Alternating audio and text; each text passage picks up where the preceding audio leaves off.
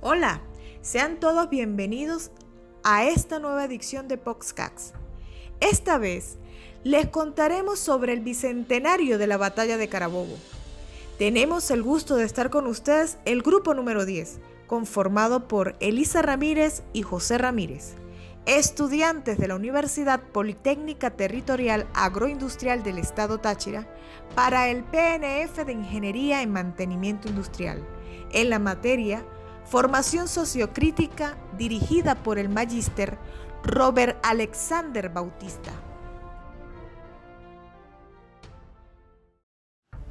Para hablar de la batalla de Carabobo, es muy importante que vayamos al inicio de 1820. Cuando hacemos un análisis de la situación militar del momento, podemos encontrar a un Pablo Morillo como jefe del ejército realista, el cual había llegado en el año 1815 con 11.000 hombres para pacificar a Venezuela y la Nueva Granada. Se encuentra prácticamente acorralado. Estaba en una región centro-norte costera de Venezuela. Ahí, cuidando su retaguardia, esperando un refuerzo que venía ese año con 22.500 hombres que iba a enviar el rey. Ahí venía infantería, artillería, caballería y Bolívar se encuentra el ejército patriota que rodea a Pablo Morillo. A principios de ese año 1820, algo importante pasa en España. La rebelión del coronel Rafael del Riego, puesto al frente de las tropas acantonadas, y Antonio Quiroga, estos que eran oficiales que venían en esa expedición, se alzaron. Eran oficiales liberales que estaban en contra del absolutismo del rey Motivado a eso, no llegan los refuerzos, por supuesto Bolívar ve dos escenarios claramente, una batalla decisiva o una negociación. Ahora, él estaba claro de lo que quería, era independencia o nada. Desde junio de ese año comienza Pablo Morillo las negociaciones con Bolívar, que finalizan el 27 de noviembre de 1820 con la firma del acuerdo del Tratado de Regularización de la Guerra y del Armisticio. Ese armisticio paraba las hostilidades por seis meses, pero aquí ya todos sabemos que no solamente duraron seis meses, sino que fueron solo dos meses. El 28 de enero de 1821 se alza la provincia de Maracaibo y se suma a la causa de la independencia. En ese momento, Bolívar envía unas tropas para resguardar al pueblo de Maracaibo y los realistas se sienten burlados. Rompen el armisticio y dan 100 días para comenzar de nuevo las hostilidades. Bolívar, sin ningún tipo de problema, comienza a pensar en lo que sería la campaña de Carabobo. Eran una planificación estratégica para dispersar el ejército realista. Y fue ese 28 de abril cuando Bolívar da el grito en Barinas y ordena el inicio de las hostilidades. Bermúdez sale de Oriente hacia Caracas, Rafael Urdaneta sale de Maracaibo a Coro y luego de bajar hasta encontrarse con Cruz Carrillo, para eso debe subir del Apure a San Carlos y Bolívar de Barinas hasta el propio sitio de San Carlos. Ya ellos estando en el lugar donde estaba Miguel de la Torre, Bolívar envía un emisario porque su intención era atacar el ejército realista y arrancarlo de raíz. Al llegar, se nota la presencia de Páez y sus llaneros. Aunque no habían llegado todos, ese emisario llega hasta de la torre y este desiste del ataque. Así llegamos entonces nosotros al 24 de junio de 1821. Se presenta Miguel de la Torre en el campo de batalla y le dice a Bolívar, bueno, mi flanco derecho es inexpugnable y aquí en mi flanco izquierdo te voy a esperar con una defensa en profundidad, una defensa escalonada. Aquí te espero. Me atacas de esta forma o te retiras. Tanto así que decidió y le cedió el cerro con mayor altura que había en el lugar.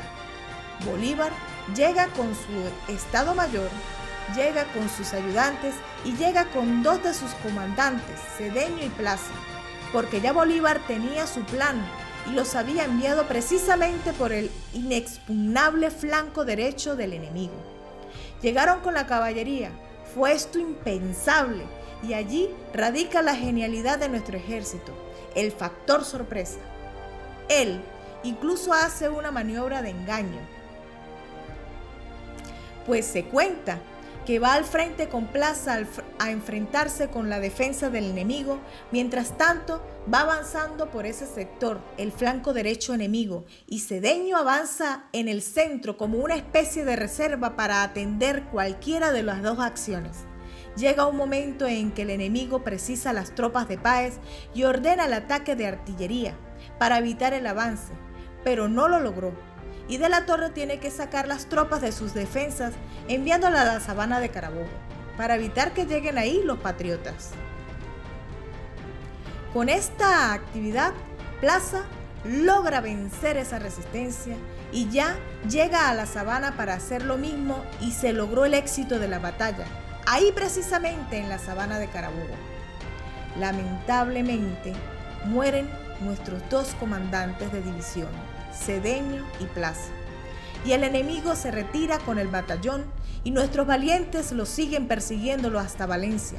Pero la lluvia era tan fuerte que evita la destrucción completa del enemigo y llegan al día siguiente al castillo de Puerto Cabello con solo 1.500 hombres. Así se logra el éxito y la victoria en Carabobo, cuya batalla dura solo 40 minutos donde se decidió el destino no solo de un país, sino de un continente.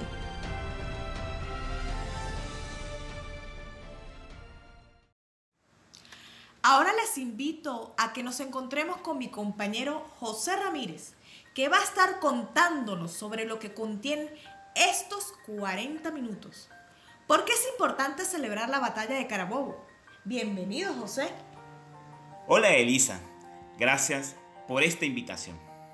Si yo te pregunto, ¿cuáles son las cinco razones por las que los venezolanos tenemos que celebrar la batalla de Carabobo? ¿Qué nos dirías? Año 2021, Elisa. Llegó el bicentenario de la batalla de Carabobo. 200 años del cumpleaños de la patria, de todos los venezolanos. Lógicamente, tenemos alguna referencia, algún sentimiento asociado a este momento. Estamos llegando a esta fecha de celebración del pueblo venezolano. Vamos a este próximo 24 de junio a conmemorar el día en que se confirmó la libertad de Venezuela. Y esto es completamente cierto y razón suficiente para que lo celebremos por todo lo grande. Es la confirmación de lo que habíamos aspirado durante 500 años, la independencia de Venezuela démosle un sentido y enumeremos cinco razones que valen la pena resaltar. El primer elemento ya lo comentaste y no es otro que el protagonismo de Bolívar como líder y genio de una campaña militar, política de una batalla que fue su obra, lo que tuvo que arriesgar para lograrlo. Su valentía debe hacernos sentir orgullosos. Este es un elemento que nos corresponde como hijos e hijas de Bolívar. El segundo elemento es la bandera que se encuentra en el cuadro de Tobar y Tobar, donde se enarbola nuestro tricolor y nuestro pueblo, ese día en batalla y lleva el signo de nuestro proyecto histórico.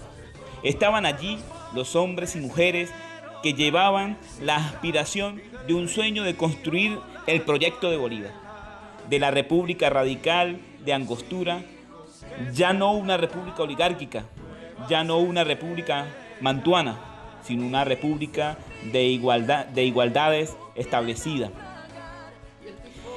y practicada.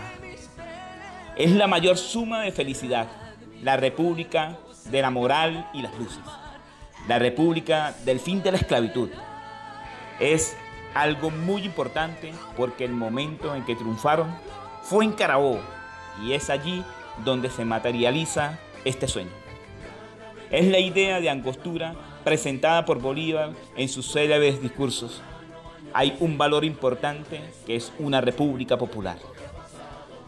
El tercer elemento es el que se refiere a la unidad del pueblo, el cual explica el triunfo pero también es un dato nuevo para el nacimiento de una nueva república. A Carabobo como pueblo fuimos todos, hombres, mujeres, niños, negros, blancos, ricos, pobres. Fuimos todos motivados y cohesionados bajo el liderazgo de Bolívar y su proyecto histórico vigente hoy. Es la participación de todo el pueblo, clases, grupos y géneros sociales. Hoy es la participación activa y protagónica de la mujer al igual que en esa batalla. El cuarto elemento es la dimensión cultural. No solo un pueblo unido para derrocar a un imperio, sino un pueblo que comienza a reconocerse como parte de una comunidad cultural. Es la venezonalidad que concurre a Carabobo. Por eso es correcto ese enfoque que le imprime a esta conmemoración. Gente de todas partes.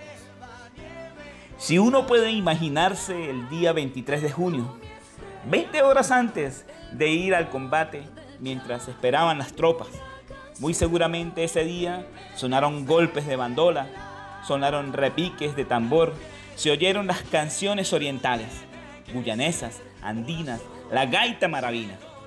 Se trataba de toda la gente de todas las regiones.